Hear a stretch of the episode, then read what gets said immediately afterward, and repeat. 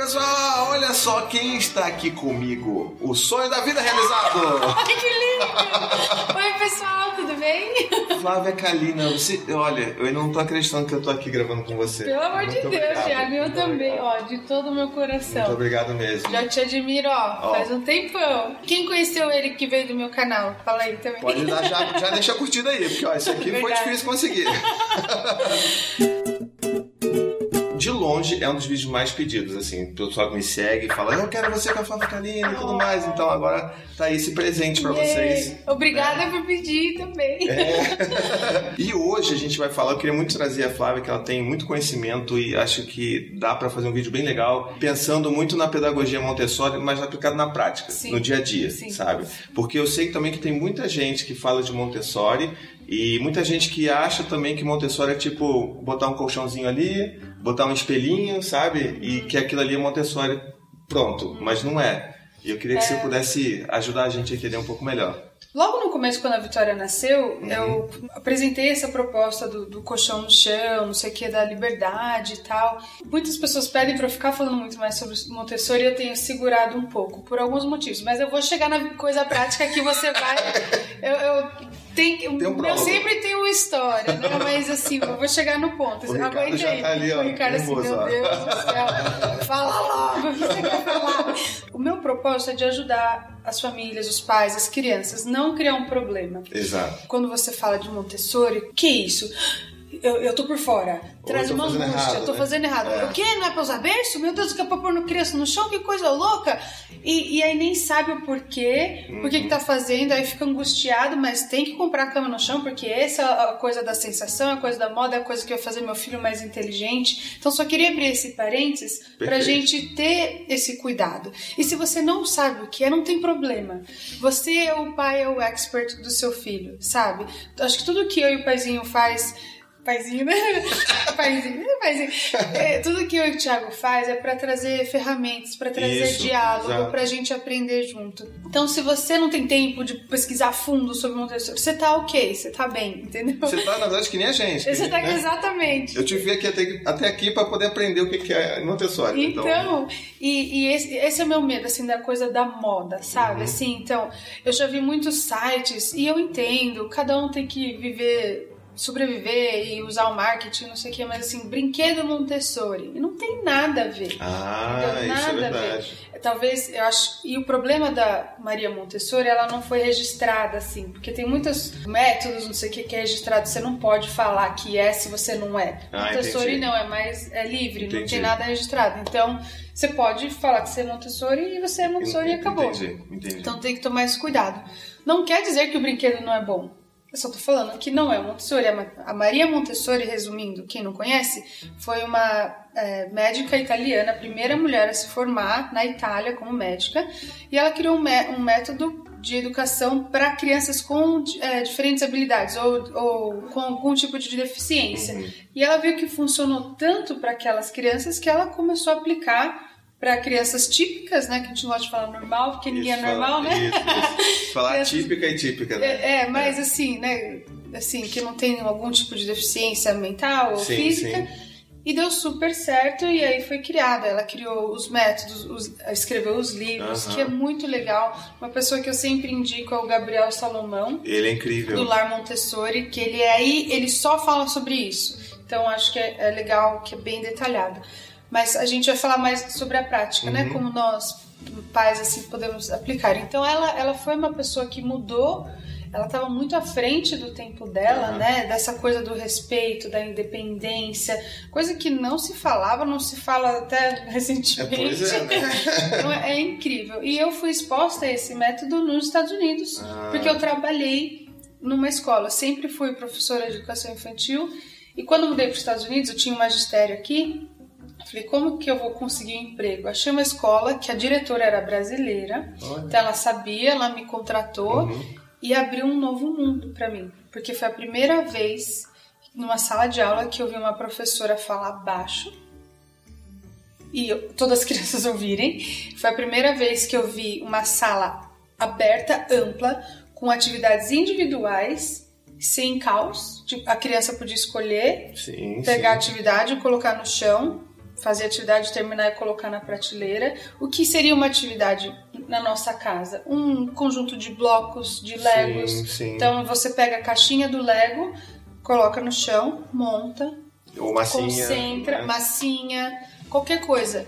Concentra ali naquela atividade, faz até o final, guarda ela na caixinha, na bandeja, no que for, coloca ela de volta na prateleira e na escola eles têm um tapete que delimita o espaço dela. Porque em escola Ah, também sim, sim. é complicado, é muita criança. Então a outra criança sabe que ela não pode pisar naquele espaço É, delimitado. e ele tá invadindo aquela atividade, né? Exato.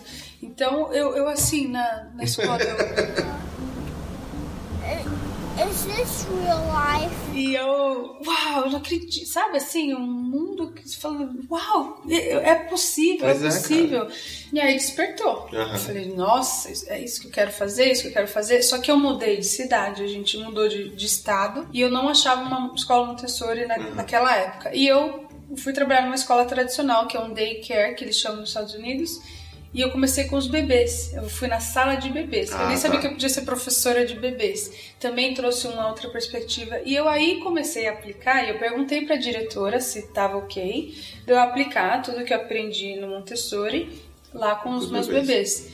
E ela, claro, né? Desde que seja apropriado, né? E ela percebeu a diferença. Ah. Aí, aí vamos chegar na parte prática. Então, o que, que é essa diferença, né?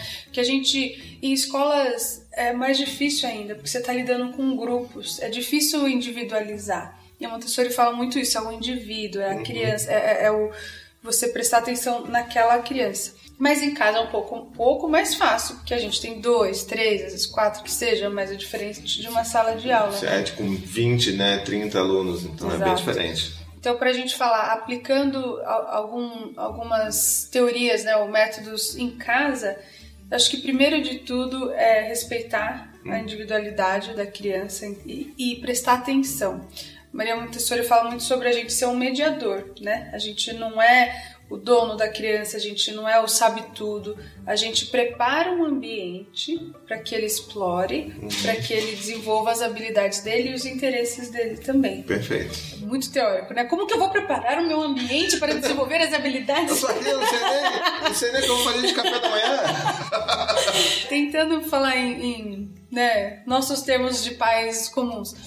Assim, ter um ambiente organizado, ter um ambiente é, previsível, onde a criança sabe o que vai acontecer, ah, onde a criança sabe onde encontrar as coisas dela. Essa coisa da cama no chão, o que, que é a cama no chão? É para ela ter acesso às coisas e ela, ela não depender de um adulto, de pegar ela por um, Exato. um lado, o adulto por ela por outro, ela pode se movimentar livremente. Coisa de trabalhar muito autonomia, né? Autonomia Pois é. E a ordem, sabe? O espaço e, e a concentração é muito forte Uhum. também. Ela fala muito sobre concentração, que eu- é uma das coisas mais difíceis de hoje em dia, inclusive para nós, Muito, né? Que a gente está sendo interrompido o tempo todo. Então, nas escolas Montessori é, é é- é regra, né? Como regra que você não interrompe um amiguinho quando ele está trabalhando. Eles usam esse termo de trabalho, né? Trabalhando na atividade dele.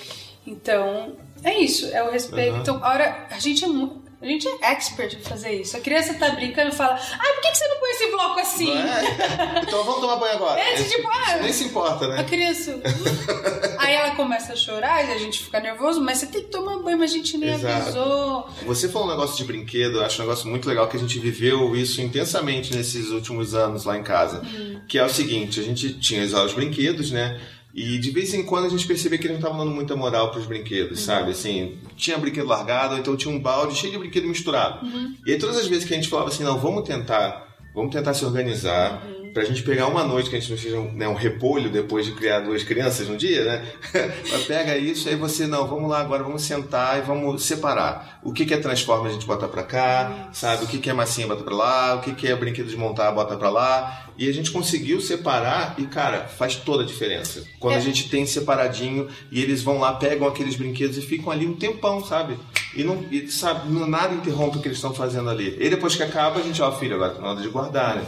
E eles vão e guardam. Exato. Não é magia. As pessoas acham, não, mas seus filhos arrumam os brinquedos.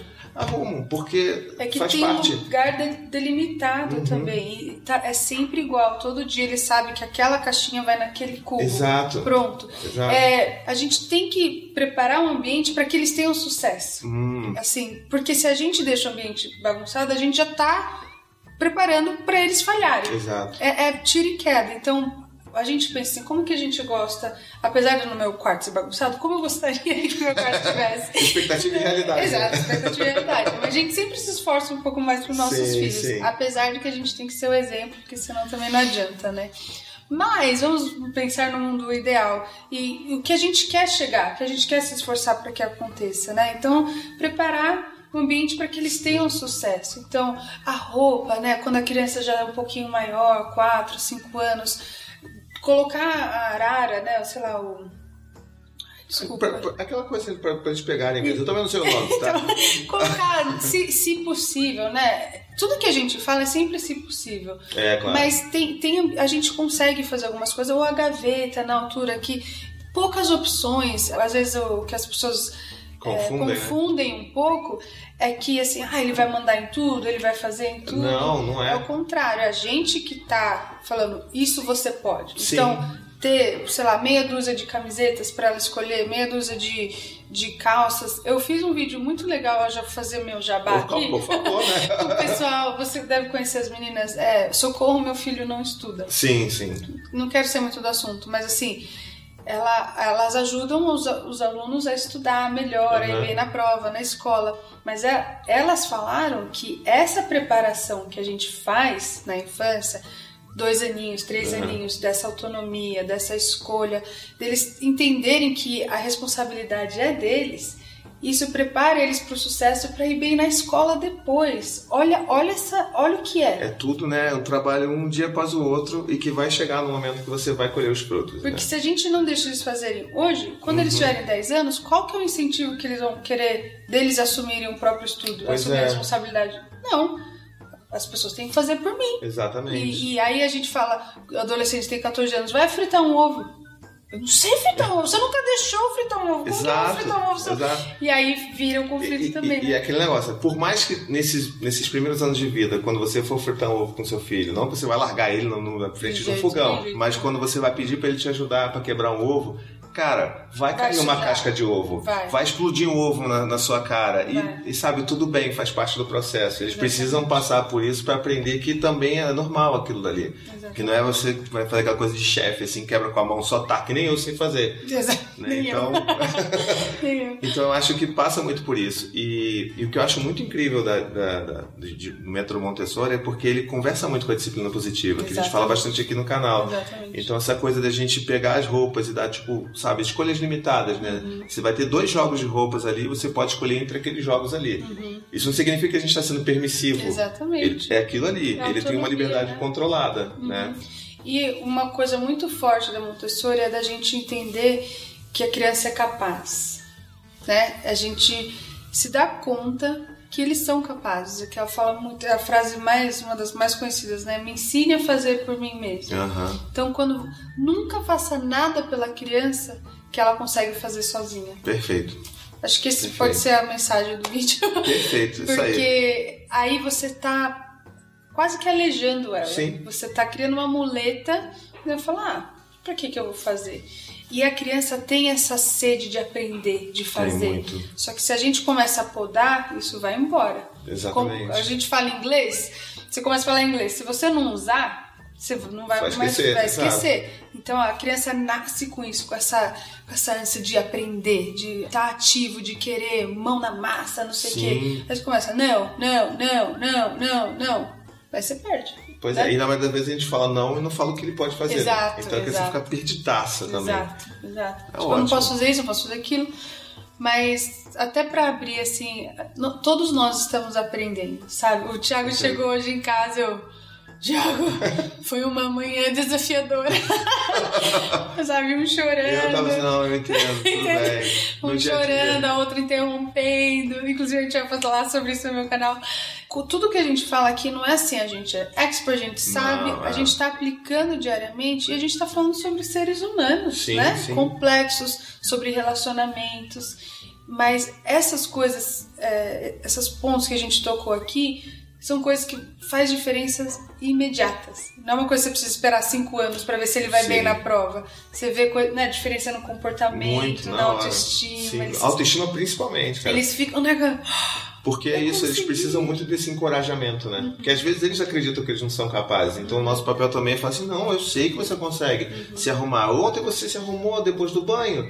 Poxa, eu vi, você botou a cueca primeiro, você não botou a cueca em cima do short. Aí você dá aquela. Né, você não precisa também ser tão rígido assim, né? Então tipo, você dá uma brincadeira, uma maluquice. Ah, com certeza. E sabe, funciona muito bem. A gente tem que ser autêntico. É. Porque muitas pessoas falam que queria ser assim, queria ser assado. Você tem que ser você, sabe? A gente sempre quer se melhorar, a gente quer ser menos estressado, isso sim. Mas, né, acho Sim, que o- claro. você seja você. Você é o expert do seu filho. E que se a gente for se comparar com alguém, que seja com nós mesmos, Com né? nós mesmos. Então, Exatamente. o Thiago lá de trás, dos cinco anos atrás, era um cara completamente diferente do que eu sou hoje. Com então, acho que é essa a nossa jornada, sabe? É isso. Eu adorei o vídeo. Espero que vocês tenham gostado também.